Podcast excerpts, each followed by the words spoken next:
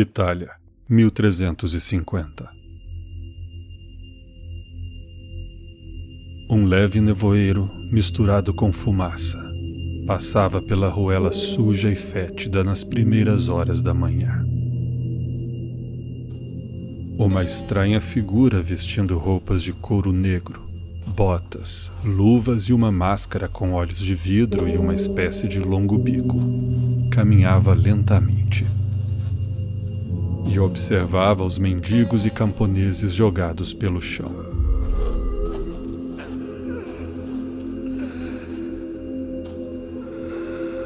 Alguns dormiam e gemiam, alguns tossiam sangue e outros simplesmente já não se moviam.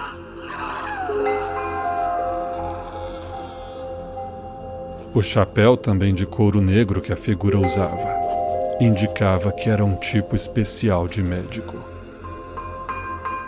Com uma vareta ornada, ele moveu o rosto de um corpo deitado na rua, revelando a face de alguém que já tinha morrido há algum tempo. Manchas de sangue velho escorriam por sua boca, e seu pescoço se encontrava tão postulento quanto as outras partes de seu corpo. O médico fez um sinal com a mão e uma carruagem surgiu dentre a névoa, puxada por dois homens corpulentos que usavam uma suja touca de couro que cobria todo o rosto. Um monge os acompanhava e começou a falar alguma oração em latim enquanto os homens colocavam o corpo na carroça, sobre uma pilha de inúmeros outros corpos. Muitos pensavam que Deus estava castigando toda a humanidade, sem distinção. Na mesma pilha de corpos estavam ricos, pobres, religiosos do alto clero e profanos, homens e mulheres, velhos e jovens. Mas aquele era só o segundo ato de uma tragédia que oito séculos antes já havia dizimado boa parte do mundo. Eu sou Christian Gurtner e esse é o Escriba Café.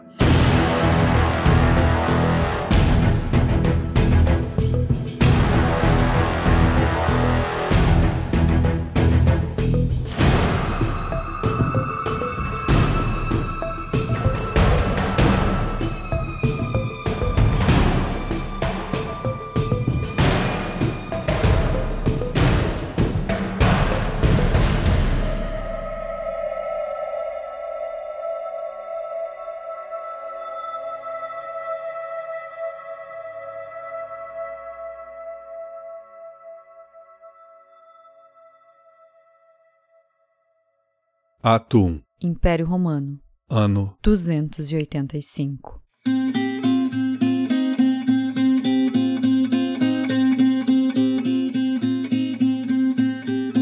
Roma começava a se afundar no caos. O imperador Diocleciano, tentando organizar o enorme território, divide o império em dois: o ocidental, sediado em Roma, e o oriental, que teria a capital em Constantinopla. Em 476, o Império Ocidental cai nas mãos dos bárbaros. Era o fim do maior império que o mundo já tinha visto.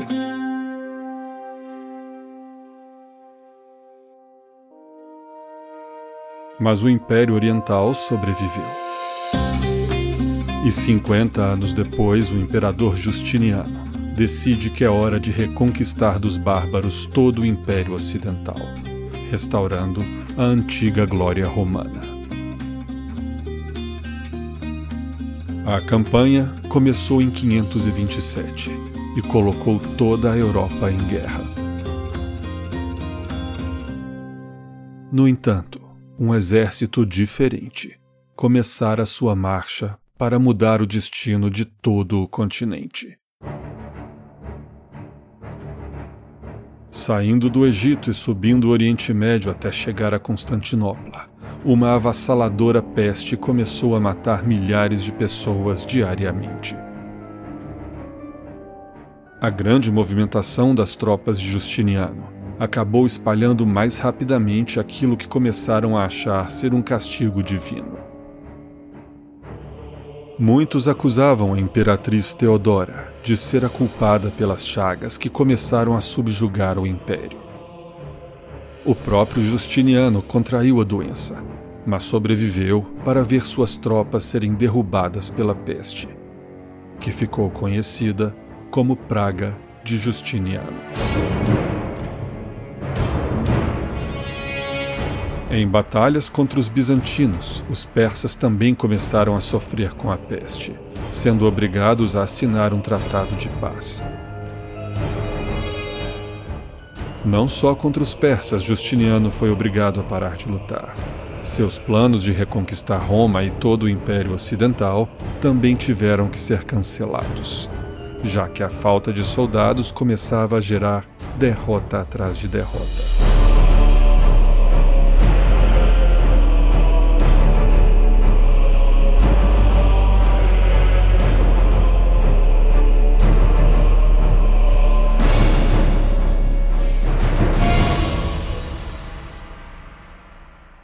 A peste era terrível para as vítimas. Conhecida hoje como peste bubônica, é causada por uma bactéria transmitida pelas pulgas de ratos.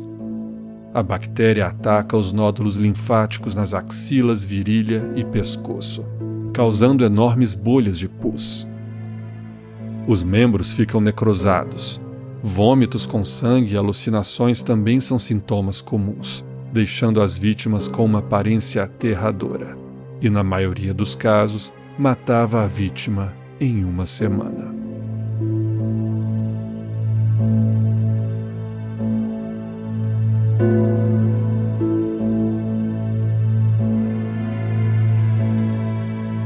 Menos de meio século depois, a praga de Justiniano, considerada a primeira pandemia da história, havia matado metade da população de Constantinopla e, nos dois séculos que perdurou, matou, dependendo da fonte, entre 25 a 60 milhões de pessoas, o que representava na época quase metade da população mundial.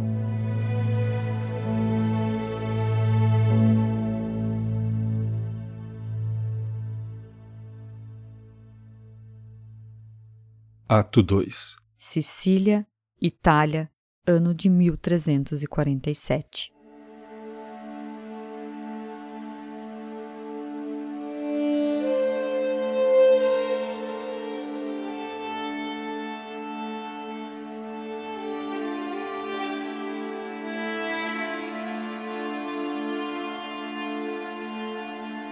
Doze galés genovesas atracam em Messina. Porém, os habitantes se deparam com uma cena bizarra. A maioria dos marinheiros estava morta, com o corpo todo postulento, e aqueles que ainda estavam vivos se mostravam muito doentes.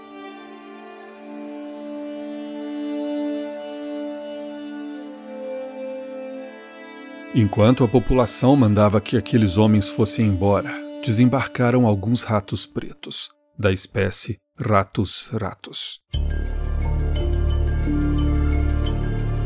Esses ratos, naturalmente domesticados, vivem muito próximos dos seres humanos para se alimentar e se aquecer. E naquela época estavam presentes em barcos, casas e ruas. Onde houvesse humanos, era bem provável que esses ratos estariam juntos. Mas os ratos que chegaram nas galés genovesas traziam consigo um outro passageiro em seus pelos: pulgas. E essas pulgas, em especial, estavam infectadas com uma bactéria que mudaria novamente o destino da humanidade. Assim que os ratos começaram a passear pelas ruas de Messina, começaram a passar suas pulgas para outros ratos, que voltavam para as casas que habitavam, onde as pulgas acabavam mordendo humanos, e mordiam também outros ratos, que infectavam suas pulgas que passavam para outros ratos num rápido contágio por toda a cidade. Ao morder os humanos, as pulgas passavam a bactéria que logo se deslocava até os gânglios linfáticos. Uma semana depois, os sintomas começaram a aparecer nas vítimas: febre, inchaços com pus, dedos necrosados e alucinações. Havia tempo que chegavam rumores e histórias macabras de maldições e pragas que estavam devastando o Oriente. E de fato, novamente a epidemia surgia na China, mas para muitos, a Europa estava a salvo. Até que a peste bateu em suas portas.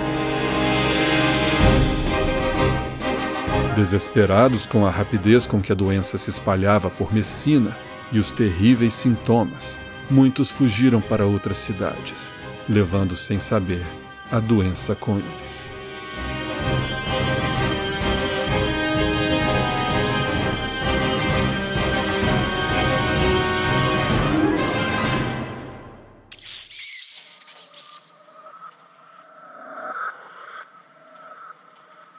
O que na peste do Império Bizantino havia demorado anos para se espalhar, na Europa foi questão de semanas. Quando chegou em Florença, em menos de quatro meses, mais da metade da cidade pereceu sob a peste, que continuava avançando. O problema é que a Europa do século XIV era um lugar muito diferente do Mediterrâneo de Justiniano. O número de pessoas na Terra havia aumentado muito e a densidade demográfica em vários pontos do continente era enorme. Enquanto esse cenário propício ao ataque de vírus e bactérias se formava, a ciência ainda estava longe de entender e combater esses microorganismos. E com as rotas comerciais movimentadas e interligando todas as cidades até as aldeias mais isoladas, a logística para uma pandemia de proporções bíblicas estava instituída. Navios repletos de ratos infectados levavam a peste para outras nações e a Europa rapidamente se encontrou em um cenário de devastação. Poucos meses após atacar a Itália, a peste domina a Espanha e a França. E em 1349, a Inglaterra já havia sido conquistada pelo exército de micróbios assassinos.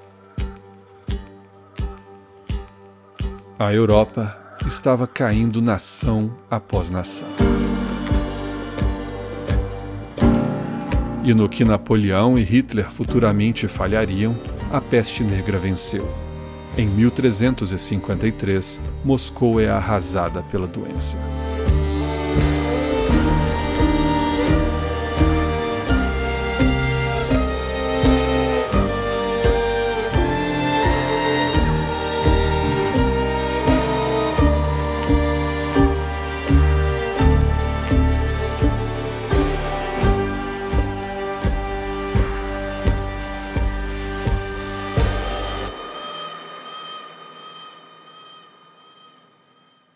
A medicina da época era precária e ainda contava com muitos elementos místicos, como a crença de que o mau cheiro das infecções ou os miasmas eram uma das causas da transmissão. Assim, uma roupa especial foi criada na tentativa de isolar o médico do ar externo e do contato com os doentes. A longa roupa de couro era embebida com banha para tentar impermeabilizar a vestimenta. A máscara possuía olhos de vidro e um longo bico, que tinha dois furos na ponta, para o médico poder respirar. E então o ar passava por ervas e outros elementos para filtrar o mau cheiro. Além da roupa preta, os médicos usavam um chapéu típico para identificá-los como médicos, e uma vareta que usavam para examinar doentes sem tocá-los, ou para afastar pessoas mais eufóricas pelas ruas. No final, o trabalho deles era mais social do que biológico.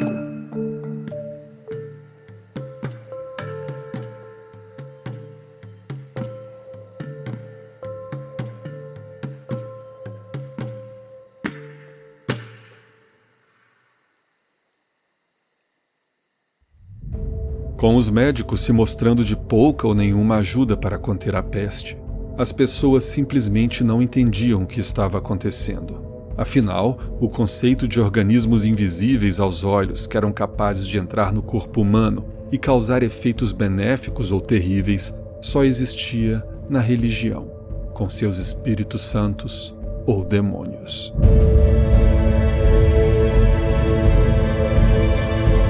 Muitos acreditavam que aquilo era um evento paranormal, principalmente porque pouco tempo antes de estourar a pandemia, um cometa havia passado pelos céus fazendo as pessoas interpretarem aquilo como um sinal, já que um cometa era algo tão incompreendido quanto uma bactéria naquela época. As pessoas buscavam uma resposta para o porquê Deus as estar punindo daquela forma tão indiscriminada. A culpa era jogada nos pecadores e hereges, incentivando perseguição a grupos, principalmente, para variar, aos judeus que começaram a ser mortos aos montes por hordas enfurecidas. Ao fim do surto, em 1453, depois de quatro anos, a Europa havia perdido o que a praga de Justiniano tinha demorado quase dois séculos para matar. Mais de 25 milhões de pessoas morreram. Ato 3 China 1850. Um rápido surto toma conta da cidade de Yunnan. Antes que pudessem perceber o que os atacava, milhares de pessoas morrem. E com o mundo mais conectado do que nunca, não demora para que surtos explodam em Hong Kong e outras grandes cidades portuárias.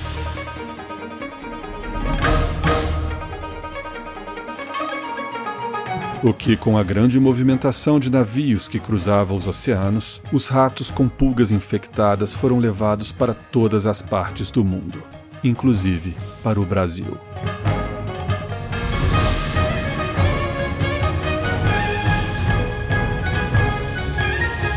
Com o passar dos anos, aproximadamente 20 milhões de pessoas já tinham perecido com essa terceira explosão da peste.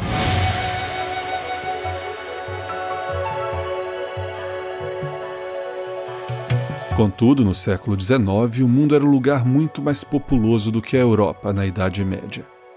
E assim, mesmo morrendo quase a mesma quantidade de pessoas que na peste negra, a porcentagem de mortes estava bem menor, o que significava que as coisas ainda poderiam piorar muito mais, resultando numa pandemia com números fatais assustadores. Mas não foi o que aconteceu.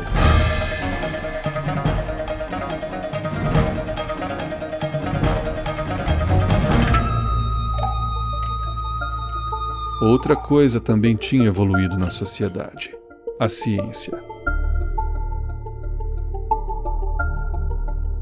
E esse terceiro ato foi crucial para que a doença fosse finalmente observada e estudada empiricamente.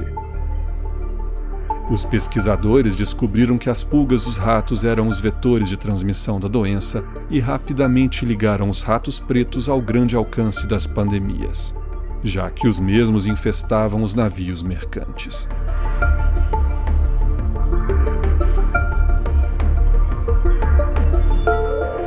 Em 1894, o bacteriologista Alexandre Yersin isola a bactéria responsável pela peste, recebendo o nome Yersinia pestis, em referência ao cientista.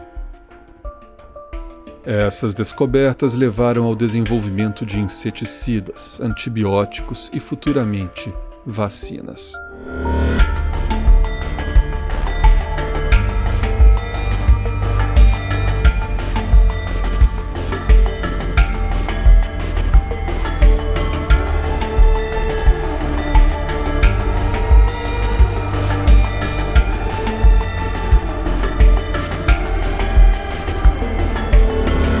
Essa terceira pandemia perdurou oficialmente até 1960, quando o número de mortes por ano baixou para 200.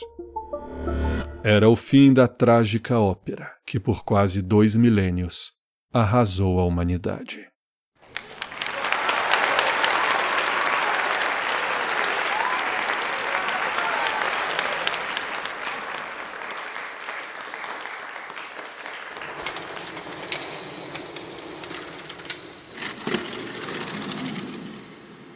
A peste negra foi uma das mais mortais pandemias da história e mudou a sociedade europeia para sempre, e em alguns aspectos, para melhor. O enorme sofrimento das vítimas e o sentimento de piedade dos seres humanos fez a caridade crescer como nunca. A sociedade havia sido desestruturada pequenos centros urbanos esvaziados e muitas terras se tornaram improdutivas por falta de mão de obra. Aqueles em condições de trabalhar ou eram especializados podiam agora cobrar salários. Os serviços e produtos ficaram mais caros e os trabalhadores ganharam mais voz. Até mesmo as mulheres receberam alguns direitos antes inimagináveis. As exigências por menores impostos e mais direitos acabaram por desencadear protestos. O povo não conseguiu, na época, muito do que exigia, mas o velho sistema feudal encontrou seu fim.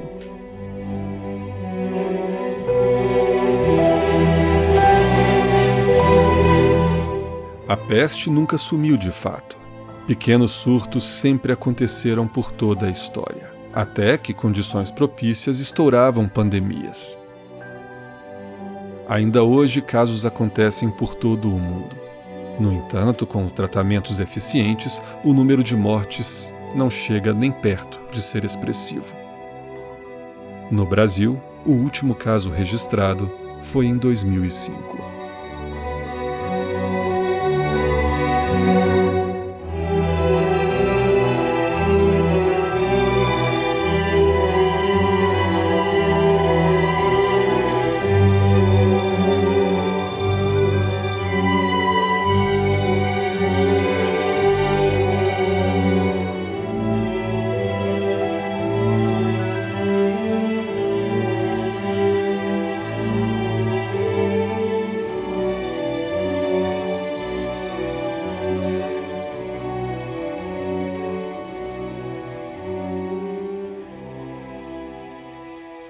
Senhoras e senhores, muito obrigado pela audiência.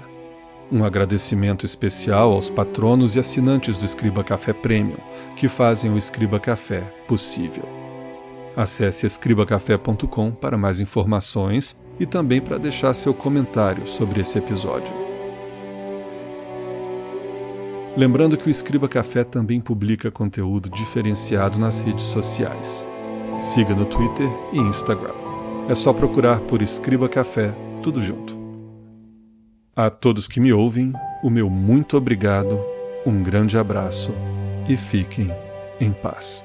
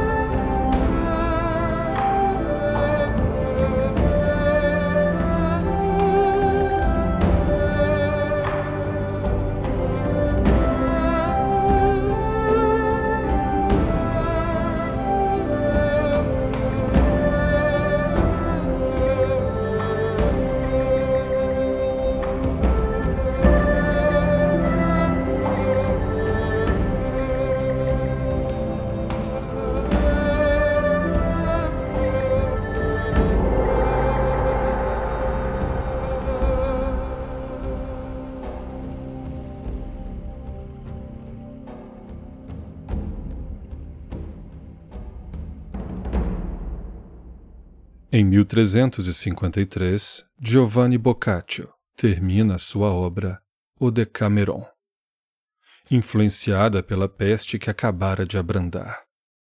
Várias passagens da obra nos dão uma visão de testemunha, como no trecho a... como no trecho como no trecho a seguir.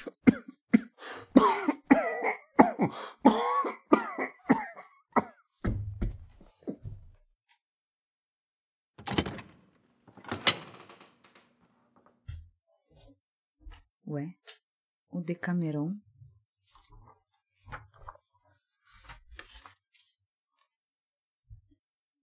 Não se tratava apenas de um cidadão evitar outro e de pessoas quase sempre negligenciando seus vizinhos e raramente ou nunca visitando seus parentes, abordando-os apenas à distância.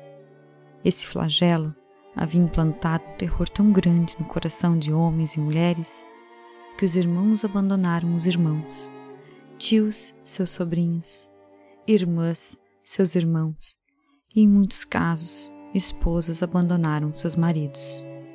Pior ainda, e quase incrível, foi o fato de pais e mães se recusarem a cuidar dos próprios filhos, como se não lhes pertencessem.